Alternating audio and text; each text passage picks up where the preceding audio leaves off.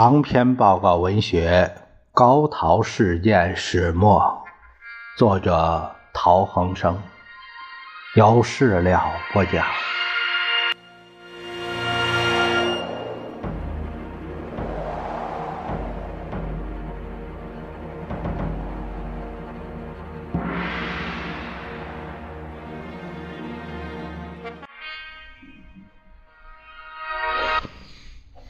母亲到岗后，与父亲会见于九龙尖沙咀亚叙里道，立刻发电报给汪精卫，告以西盛即可携返上海。汪乃放心，往青岛开会去了。此时，中央通讯社社长萧同资先生已由重庆飞抵香港，准备揭露日之新关系。调整药纲原稿，父亲与杜月笙商议，派曾资生潜回上海，与万墨林联系，协助留在环龙路陶宅的三个大孩子离开上海。因为汪氏夫妇先遭高陶叛离，父为陶妻所骗，汪自己虽然什么都不说，陈璧君和其他人士则极为气愤。周佛海既曾扬言誓被杀之，七十六号特务头子丁默村、李世群等人更是恨之入骨。我们住宅附近突然多了闲荡人物，家中佣仆佣言行诡异，种种迹象显得我们姐弟三人处境相当不利。曾子生负责万莫林与我们之间的联络，要我们静待安排船票，准备随身物件。依照指示行动，他偷偷告诉泰来哥，家里的司机是七十六号派来的。我们的行动要保密，但我们出门不能不坐司机的车，以免引起怀疑。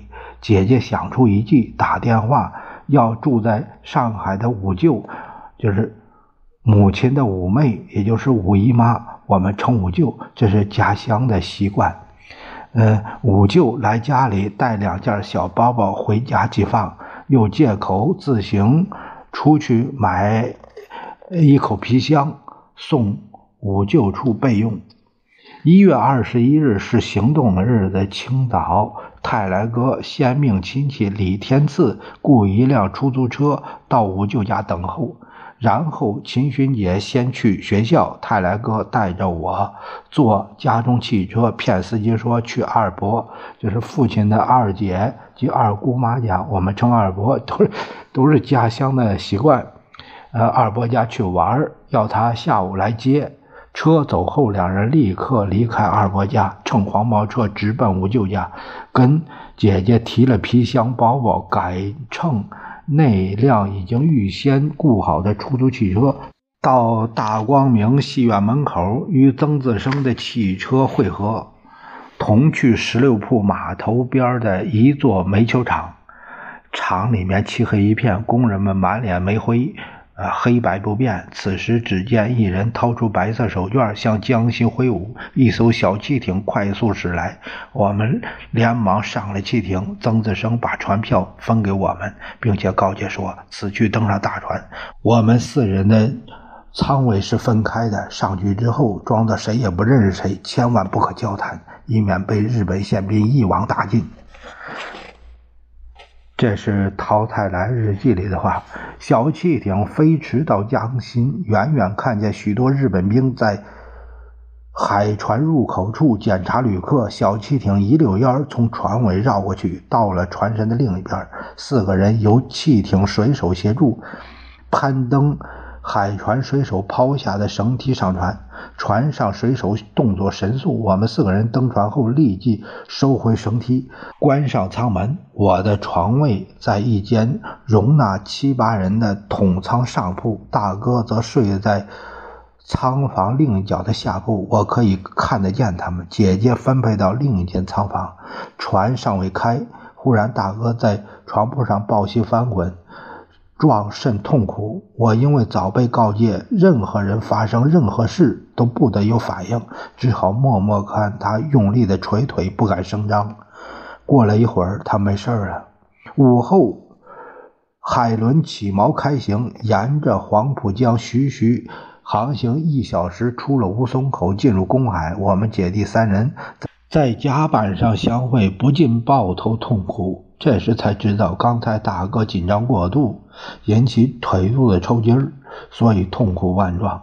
曾自生先生去服务台发了一封平安出海的电报，然后带我们去大餐间吃了一顿，这才松了一口气。此后两天，我们每餐都在意大利侍者的殷勤招呼下，享受从未尝过的美食和甜点。我们乘坐的这一艘三万吨的意大利游船叫康蒂夫蒂，叫。Countervade，嗯，据说搭载过许多往来欧洲的国府要人，包括汪精卫在内。太平洋战争爆发后，此轮改为运兵船，后被美舰击沉。一月二十三日上午十时抵达香港，遥望码头上连士生先生雀跃而来，庆贺脱险。盖父亲二十一日将密约送交《大公报》。二十二日已经见报，我们真是虎口逃生啊！众人先驱车到家中休息片刻，然后欢天喜地回到九龙塘家。姐姐姐一进大门，一面往里跑，一面大叫：“妈妈！”母女相拥而泣。过了几天，我回到九龙塘小学复课，校长在招会上特别介绍。即任老师黄女士及全体同学们都起立鼓掌欢迎我历险归来，回班上课。关于我们离沪的经过，秦勋杰在我家脱险的前后有以下的描述：二十日早上，我镇静地乘汽车到某女中去投考，下车时吩咐汽车夫。而那个密探下午两点来接他，得意洋洋把车开走，我也得意洋洋喊了一部人力车跑去和某军，就是曾资生商量了一阵，再出来时风雪已经载途了，独自个蹒跚的在雪地里走了半天，才乘车到公司里买了一口小皮箱，携到某太太就是。五舅妈，呃，一家都住在上海，必须保密的家中。又向他说了一套假话，哄得他一点不疑心，帮我我把两包衣服盛好，然后我再绕到某饭店中，将某军购来的船票拿回，仍是得意洋洋回家去。门外徘徊着几个人。虽也惊奇我早归，但他们怎能知道我究竟会干了些什么事呢？下午和大弟在楼上咚咚咚地将行李箱整理完毕，晚上九点钟才把一个老仆换来，一样画瓢，将两套假话向他诉了一番，又把家事托付了一番，于是事情就办得差不多了。夜里虽然没有整夜失眠，半夜不曾合眼，却是真的。二十一日清晨，还是坐着汽车去某女中考试，告诉车夫下午有口试或体验检查，四点钟来接。他嘻嘻的把车开走了。我呢，也匆匆往外边跑，刚要喊人力车的当，呜呜的两声，那汽车夫又把车子开回来了。我连忙一转身，躲入一个弄堂里，眼见这汽车真开远了，才鬼鬼祟祟的走出来。踏上一部人力车，赶到某太太家中。好在那会儿风雪更很凶，某太太就也不觉得诧异。不然的话，我这么个战战兢兢，话也说不出来神情，算怎么回事呢？可怜。休息到九点半钟，两个弟弟才冒着风雪赶到，提着唯一的行李和一口新箱子，我们默默地踏着雪走了。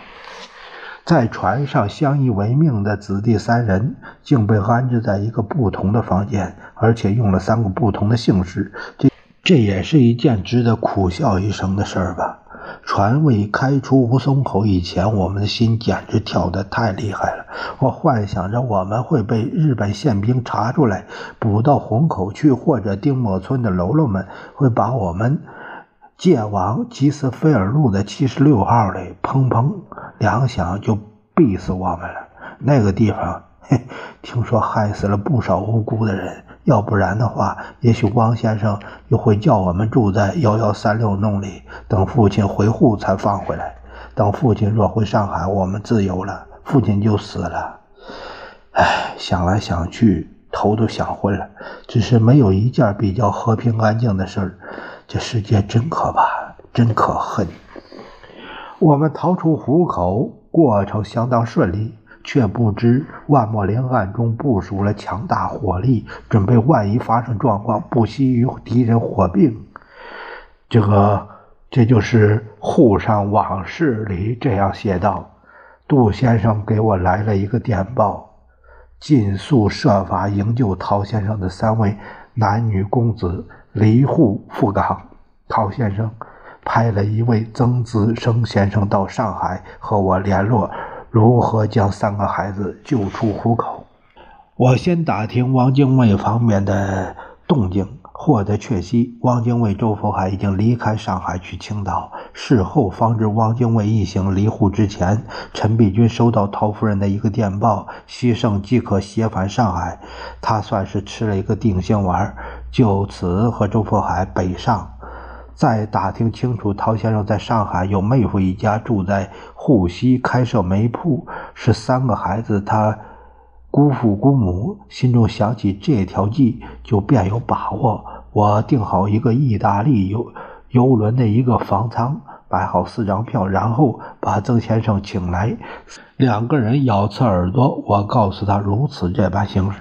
曾先生立刻就跟陶大小姐通电话，叮嘱她如何按部就班、从容出走。陶小姐跟她的两个弟弟密议一番，势必。泰来和恒生两位公子生生的说：“是外面压路机太吵，无法做功课，睡不着觉。”陶小姐被他们吵得没法，便跟监视人员讲明，把他两个弟弟送到沪西姑母家住一天，明日由姑丈姑母派人送他们上学。监视人员听他说把两个弟弟送去就回来，当夜由他看家，果然不宜有他。命司机开车到沪西兜一圈，陶小姐绝不耽搁，交代清楚，立刻原车回到陶公馆，一夕平安无事度过。次日一早，我调集一批弟兄，暗藏枪械，化妆各色人等，呃，在嘉祥生汽车公司准备三辆出租汽车，一部由我用，两部停停在杜月先生的杜美路呃公馆围墙外。亦庄煤球工厂的前后出口，司机一律用我自己带枪的弟兄。我把当日出动的弟兄分为三批，三十个人在十六铺码头，二十个人在煤球工厂。我那部出租车上有两名枪法最好的保镖。我当时的盘算是这样。那天一大清早，我便带两名保镖，叫司机把车子开到霞飞路西段陶小姐学校的。后门口等陶小姐由王经纬派的监视人员送她上学，她会按照曾先生昨天传的话，不进课堂，学陶先生一样走进大门，穿后门，坐我等好的车子，飞车疾驰。万一被王经纬人发觉，我们就一路且战且走，直驶杜美路那边。我埋伏好二十名枪手在等他们。不难一举解决，然后再去沪西接泰来和恒生。七十六号纵使闻讯大队来追，他们绝不会想到我们突然来个向后转，不去码头而去沪西。接到了陶小姐，果然平安无事，我们便直趋沪西接泰来和恒生，再度前往十六铺码头，并不转弯。呃，这个杜美路煤球厂，倘若有追兵，我们借煤球厂的烟雾腾腾，近在咫尺，不变面目，用二十名枪手抵挡追兵，不许越雷池一步。前门进后门出，后门进前门出，反正两头都被有接应的车子，尽可保这三个孩子换车上码头。如果根本无人察觉，我决定也在煤球厂换车，三个孩子一人一部。至于为什么要多此一举呢？摊开来说，无非是防万一。我不能让三个孩子一起牺牲于乱枪之下。换言之，也就是逃出一个是一个。托天之幸，杜美路换车也能过关的话，那就三部车各载一个孩子，直奔十六铺码头附近，也有二十名枪手随时备战，抵挡追兵。然后三个孩子分成三个扇板，各有三名保镖护送上意大利游船。那天形势顺利以及我假想中的四处枪战全部都没发生。陶氏三子弟真是有其父必有其子，一个个都那么沉着镇静，就这么一路无阻的冲出天罗地网，逃到了驶往香港阖家团圆的游船上。最后的嘱咐是上船后。个人一处，相互装不认识。不论发生任何情况，不能将内心的感受流露于神色之间。意大利游船起定了，我和我的弟兄们长长吁了一口气，肩上的千斤重担暂且卸下。